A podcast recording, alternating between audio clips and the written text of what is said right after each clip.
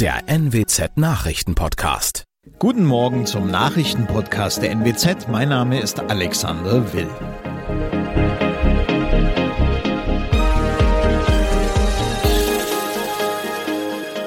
Und das sind unsere regionalen Nachrichten am Morgen. Gasversorgung im Nordwesten trotz Ukraine-Krise sicher. Hochwasserlage in Niedersachsen entspannt sich. Leihfahrräder bald überall in Oldenburg und Polizei stellt Geldschmuggler. EWE-Chef Stefan Dohler sieht die Gasversorgung im Nordwesten im Augenblick gesichert. Angesichts der Ukraine-Krise waren Befürchtungen laut geworden, in Deutschland könnte das Gas knapp werden. Hauptlieferant ist Russland. Dohler glaubt, dass es im laufenden Winter keine Probleme geben werde. Die Speicher seien ausreichend gefüllt. Das sagte der EWE-Chef im Gespräch mit der Nordwestzeitung. Für die kommende Saison müsste allerdings schnell Vorsorge getroffen werden. Das Interview mit EWE-Chef Stefan Dohler Thriller, in dem es auch um die steigenden Energiepreise geht, lesen Sie heute in Ihrer gedruckten NWZ oder auf NWZ Online. Die Hochwasserlage an Flüssen und Bäcken in Teilen Niedersachsens entspannt sich. Grund sei der nachlassende Niederschlag. Das sagte ein Sprecher des Niedersächsischen Landesbetriebs für Wasserwirtschaft, Küsten- und Naturschutz in Norden. Im Zuge der drei kräftigen Winterstürme, die seit vergangener Woche über Niedersachsen hinweggezogen waren, fiel vielerorts jede Menge Regen. Die Böden sind von dem vielen Nass stark gesättigt, sodass das Wasser meist direkt in die Gewässer abfließt und damit zu höheren Wasserständen führt. Im Ammerland etwa stehen deswegen Wiesen und Äcker unter Wasser, das zwischen Anner Meer trat über die Ufer. Nach den Leihrollern kommen nun die Leihfahrräder. Am 3. April bringt die Stadt Oldenburg das Fahrradleihsystem Olibike an den Start. Nutzer des Angebots sollen jederzeit ein Fahrrad leihen und wieder zurückgeben können. Das System ähnelt dem der elektrisch angetriebenen Tretroller, die seit mehr als einem Jahr über die Stadt verteilt sind. Registrierte Nutzer können die neuen Leihräder über die Internetseite oder eine App freischalten und sofort losfahren. Bargeld in Höhe von rund 27.000 Euro haben Beamte der Bundespolizei bei einer Fahrzeugkontrolle an der niederländischen Grenze bei Bad Bentheim sichergestellt. Das in Zeitungspapier eingewickelte Geld fand sich im Wagen eines 51-Jährigen. Bei der Kontrolle wurde der Mann gefragt, ob er 10.000 Euro oder mehr dabei habe. Daraufhin übergab der Mann das Paket. Eine Erklärung hatte er nicht. An den deutschen Grenzen müssen Bargeldsummen über 10.000 Euro beim Zoll angemeldet werden. Das waren unsere Nachrichten aus der Region. Weitere aktuelle News aus dem Nordwesten finden Sie wie immer auf NWZ Online. Aktuelles aus Deutschland und der Welt hören Sie jetzt von unseren Kollegen aus Berlin. Vielen Dank und einen schönen guten Morgen. Ich bin Benjamin Kloß und das sind heute unsere Themen aus Deutschland und der Welt. Das schlimmste Szenario tritt ein. Russland greift die Ukraine an. Auto, Bahn, Strom, alles wird teurer. Die Ampelkoalition beschließt Entlastungen und in England gibt es keine Corona-Regeln mehr. In der Ukraine ist das schlimmste Szenario eingetreten. Der ukrainische Präsident Zelensky hat im ganzen Land den Kriegszustand ausgerufen. Zuvor hatte der russische Präsident Wladimir Putin eine Militäroperation gegen das Nachbarland angeordnet. Das Auswärtige Amt hat deutsche Staatsangehörige in der Ukraine erneut und dringend aufgefordert, das Land zu verlassen. Diana Kramer berichtet aus Berlin. In der Ukraine finden Kampfhandlungen und Raketenangriffe statt, schrieb das Auswärtige Amt heute und aktualisierte damit seine Hinweise. Die klare Botschaft, falls Sie das Land nicht auf einem sicheren Weg verlassen können, bleiben Sie vorläufig an einem geschützten Ort. Die Bundesregierung verurteilte den russischen Angriff scharf. Bundeskanzler Olaf Scholz sprach von einem eklatanten Bruch des Völkerrechts. In einem Telefonat mit dem ukrainischen Präsidenten Zelensky versicherte er der Ukraine die volle Solidarität Deutschlands in dieser schweren Stunde. Die EU-Spitzen Charles Michel und Ursula von der Leyen haben den russischen Angriff auf die Ukraine scharf verurteilt. Der Ratschef und die Kommissionspräsidentin schrieben gleichlautend auf Twitter, wir werden den Kreml dafür zur Rechenschaft ziehen. Die EU werde umgehend ein neues Sanktionspaket gegen Russland beschließen, teilten Michel und von der Leyen gemeinsam mit. Sarah Gaysadeh berichtet aus Brüssel. Heute Abend kommen Kanzler Scholz und die anderen Staats- und Regierungschefs der EU hier in Brüssel zusammen. Da soll über weitere Sanktionen gegen Russland beraten werden. Nach früheren Angaben von EU-Kommissionschefin von der Leyen dürften die neuen Strafmaßnahmen unter anderem den russischen Energiesektor ins Visier nehmen und Exporte für wichtige Hightech-Komponenten nach Russland verbieten. Auch die Vertreter der 30 NATO-Staaten halten heute hier eine Krisensitzung ab. Dass die NATO die Ukraine militärisch unterstützt, gilt als ausgeschlossen, weil dadurch ein noch größerer Krieg ausgelöst werden könnte. Nun also wirklich, Russland greift die Ukraine an. Nach der von Kremlchef Wladimir Putin angeordneten Militäroperation ist die Lage in dem Land allerdings unübersichtlich. Es gibt Berichte über Einschläge in mehreren Städten in der Ostukraine, aber auch Meldungen über Kriegshandlungen in anderen Gegenden. Ein Reporter der deutschen Presseagentur in Kiew berichtete von Luftschutzalarm in der Stadt. Die Ukraine hat ihren Luftraum inzwischen komplett geschlossen. Auch wenn das genaue Ausmaß der russischen Militäroperation unklar ist, sorgt sie in den sozialen Medien für viele emotionale Reaktionen. Ronny Thorau hat diese Reaktion mal zusammengefasst. Kanzler Olaf Scholz spricht bei Twitter ja von einem dunklen Tag für Europa. Dieses Gefühl haben sicher viele heute Morgen. Ja, da ist viel Sorge und viel Unglauben, aber auch immer noch, trotz der vergangenen Wochen. Ein Thomas zum Beispiel schreibt, grundgütiger, er tut es wirklich, Hashtag Putin. Christian spricht von einem dunklen Tag für die ganze Welt. Rudi schreibt, wie so viele eigentlich, es ist einfach nur schrecklich. Auch das Wort Albtraum liest man oft. Bella Rocker spricht, Zitat, ein Morgengebet heute für alle Menschen in der Ukraine. Und der deutsche Ex-Wirtschaftsminister Peter Altmaier, der twittert, das sei die größte Tragödie in unserer Generation und viele unübersichtliche, schwer überprüfbare Informationen im Netz? Ja, das ist ein Problem. Man weiß nicht, welche angeblichen Augenzeugenberichte man glauben kann, zumal ja auch bewusste militärische Kriegspropaganda dabei sein dürfte. Die Videos vom Luftschutzalarm in Kiew zumindest scheinen glaubhaft.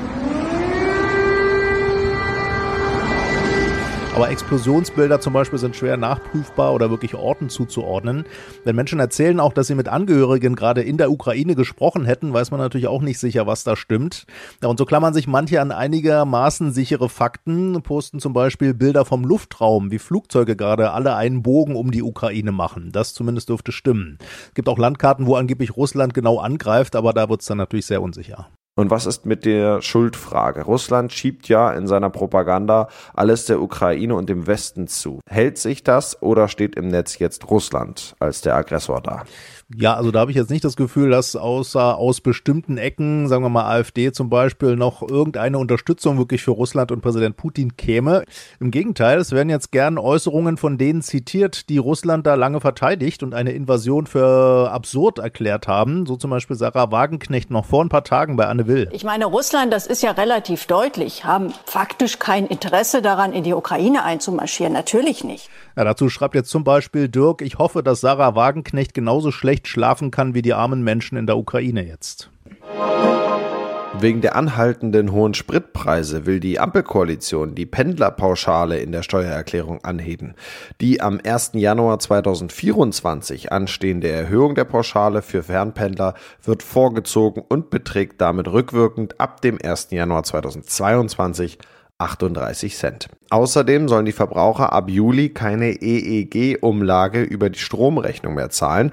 Das von der Koalition beschlossene Entlastungspaket ist milliardenschwer. Clemens Kurt berichtet. Der große Wurf bei den Entlastungen ist es nicht, aber immerhin der Einzelne wird es doch im Portemonnaie spüren. Auf zehn Punkte haben sich SPD, Grüne und FDP verständigt. Strom wird günstiger, die Fahrt zur Arbeit ebenso. Arbeitnehmer können rückwirkend bei der Einkommensteuer mehr absetzen, der Pauschbetrag wird um 200 Euro erhöht. Für von Armut betroffene Kinder gibt's ab Juli einen Sofortzuschlag von 20 Euro pro Monat. Für Empfänger von Grundsicherung gibt's eine Einmalzahlung von 100 Euro. Das alles soll helfen, dass das Leben in seinen Grundbedürfnissen auch bezahlbar bleibt. Wir in Deutschland tun uns ja immer noch ein bisschen schwer, einen Freedom Day auszurufen. England ist da deutlich entspannter. Hier fallen heute auch noch die letzten staatlichen Corona-Regeln. Auf der Insel ist die Pandemie offiziell beendet. Philipp Detlefs berichtet aus London. Welche letzten Regeln fallen denn heute? Ja, viele Regeln sind es nicht mehr, aber es ist trotzdem wesentlich, denn die vielleicht wichtigste Regel, die nun endet, ist, nach einem positiven Corona-Test muss man sich ab sofort nicht mehr in Isolation begeben. Man muss auch seinem Arbeitgeber nicht mehr mitteilen, wenn man sich mit dem Coronavirus infiziert hat. Da setzt die Regierung jetzt voll auf Eigenverantwortung und dass man sich als Infizierter so verhält, wie man das auch bei einer Grippe oder einer Erkältung machen würde. Man müsse jetzt mit dem Virus leben, aber ohne Freiheitseinschränkungen. Das ist das Credo von Premierminister Boris Johnson. Feiern die Leute den Freedom Day oder gab es zuletzt sowieso nur noch so wenige Regeln, dass das heute gar nicht mehr groß auffällt? Nein, das wird hier nicht mehr gefeiert, denn das Thema Corona spielt für die meisten Leute hier im Alltag sowieso schon lange keine Rolle mehr. Die meisten Regeln waren ja schon aufgehoben, der Impfstatus wird eigentlich nirgends mehr kontrolliert, Corona-Tests will auch keiner mehr sehen. Von daher ändert sich heute eigentlich gar nichts. Und eine wichtige Änderung, die tritt erst zum 1. April in Kraft. Ab dann gibt es nämlich keine kostenlosen Corona-Tests mehr. Gibt es eigentlich auch Kritik an der Entscheidung? Entscheidung, alle Regeln aufzugeben? Ja, einige Gesundheitsexperten halten den Schritt für voreilig und befürchten, dass die Zahlen wieder deutlich nach oben gehen könnten, wenn sich Infizierte nicht mehr isolieren und wenn sich niemand mehr testen lässt. Und dass das zumindest langfristig, also im nächsten Herbst oder Winter für Probleme sorgen könnte, vor allem dann, wenn der Impfschutz nachlässt. Die Opposition wiederum wirft Johnson vor, dass er mit diesem Schritt nur von den Polizeiermittlungen in der Partygate-Affäre ablenken will. Regierungspartys im Lockdown, dieses Thema versucht der Premierminister ja gerade abzuschütteln und womöglich gelingt ihm das auch wieder. In unserem Tipp des Tages geht es heute um Versicherungen. Davon haben viele ja gleich mehrere abgeschlossen, vielleicht sogar zu viele. Auf jeden Fall lässt sich bei den Policen oft Geld sparen und besserer Schutz bekommen. Denn viele Verträge sind veraltet oder überflüssig. Ronny Thorau räumt mal ein bisschen auf. Wie verbreitet sind denn schlechte bzw. unsinnige Verträge? Naja, also die Versicherungskosten sind am Steigen gerade in Deutschland. Allein innerhalb von zehn Jahren sind die Kosten da um ein sattes Drittel gestiegen. Im Schnitt zahlt damit jeder deutsche Haushalt zurzeit rund 1500 Euro pro Jahr an Versicherungskosten. Und jeder Mensch hat dann also so im Schnitt fünf bis sechs Versicherungen. Trotzdem sagen Verbraucherschützer, der Schutz stimmt bei vielen nicht. Also da gibt es immer noch Lücken. Und auf der anderen Seite ist eben aber auch einiges überflüssig. Ja, dann fangen wir mal an mit den überflüssigen Versicherungsverträgen. Das klingt ja nach dem meisten Sparpotenzial. Ja, man muss natürlich im Einzelfall gucken, was sich lohnt, aber es gibt so ein paar sehr sinnlos verdächtige Kandidaten, Handyversicherungen zum Beispiel, insbesondere weil die so viele Lücken und Tücken haben, wann die überhaupt mal zahlen. Oder extra Geräteversicherungen für Laptops zum Beispiel oder für Fahrräder, Brillen und so weiter. Die lohnen sich in der Regel nur, wenn das Gerät oder die Brille super teuer ist. Und auch Glasversicherungen, Sterbegeldversicherungen und private Alterslosenversicherungen gehören auf den Prüfstand, sagen Verbraucherexperten. Okay, und bei den Versicherungen, die man braucht, was kann man da sparen? Ja, zum einen sparen, da lohnt sich immer mal ein Preisvergleich mit anderen und dazu kommt, auch Versicherungen entwickeln sich ja über die Jahre weiter und der Schutz wird da teilweise besser. Zum Beispiel bei der privaten Haftpflicht, die ist ja ein absolutes Muss für jeden und die Policen, die bieten da fürs gleiche Geld inzwischen oft höhere Deckungssummen, mindestens 10 Millionen Euro sollten das ja schon sein. Oder anderes Beispiel, bei vielen Versicherungen ist jetzt zum Beispiel grobe Fahrlässigkeit mitversichert, in alten Verträgen aber oft nicht. Da lohnt sich also ein neuer, moderner Vertrag. Und das noch tanzende Bären, die im rechten Arm eine Krankenschwester, im linken eine schunkelnde Prinzessin halten und es irgendwie auch noch hinkriegen, ein Kölschglas zu halten. So könnte es heute wieder in Köln aussehen. Der Straßenkarneval steht an zu Weiberfassnacht. Karneval in der Pandemie, das kann nicht jeder für sich unter einen Hut bringen. Frank Walter berichtet aus Köln. Wie müssen wir uns denn diesen Karnevalsauftakt in der Brauchtumszone Köln vorstellen? In den letzten Tagen ist in Köln doch noch so ein wenig Bühnenprogramm für die Altstadt geplant worden. Alles aber auch irgendwie mit heißer Nadel gestrickt. Man weiß nicht so richtig, wie viele Menschen kommen denn jetzt wirklich und so weiter. Ja, die ganze Stadt als Brauchtumszone. Da hat sich Köln ja einiges anhören müssen. Wie gehen die Verantwortlichen damit um? Die große Botschaft der Verantwortlichen dazu, wir würden es nicht machen, wenn wir nicht überzeugt wären, es irgendwie sicher hinzukriegen. Und Straßenkarneval, Kneipenkarneval kannst ja sowieso nicht verbieten, sagt auch Ralf Schlegelmilch von der Willi Ostermann Gesellschaft, eine der großen Karnevalsgesellschaften hier. Man tut, was man kann. Gleichwohl, wie wir auch sagen, wir feiern nicht um jeden Preis. Ja, der Chef des Kölner Ordnungsamtes, Wolfgang Büscher, der muss mit seiner unterbesetzten Hürde das alles umsetzen. Er klingt sagen wir mal sachlich. Wir hoffen natürlich, dass nicht so viele Menschen nach Köln kommen, um hier zu feiern, wie das vor Corona war.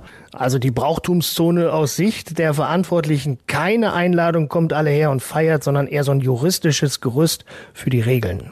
Ja, die Regeln sind interessant. Die Maskenpflicht zum Beispiel fällt in den Kneipen komplett weg, oder? Ja, wird sich nach ein paar Kölsch wahrscheinlich auch eh niemand mehr dran halten, wie auch immer.